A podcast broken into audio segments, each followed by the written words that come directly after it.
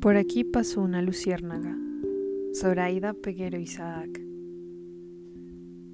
Hoy experimenté la extraña alegría de escribir escuchando música. Convencida de que la música me abstrae de cualquier cosa que suceda alrededor, ni siquiera lo había intentado.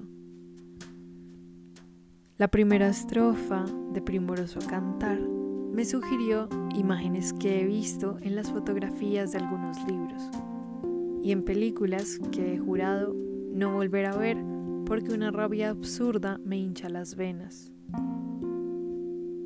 Después empecé a marcar el ritmo del estribillo con mis pies descalzos y a tararear una letra que memoricé antes de aprender el abecedario, porque, como sabemos todos, la letra con música entra.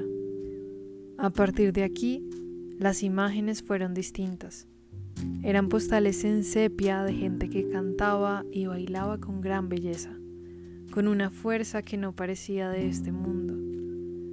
En ese espacio, rítmico y sagrado, eran libres, inmortales.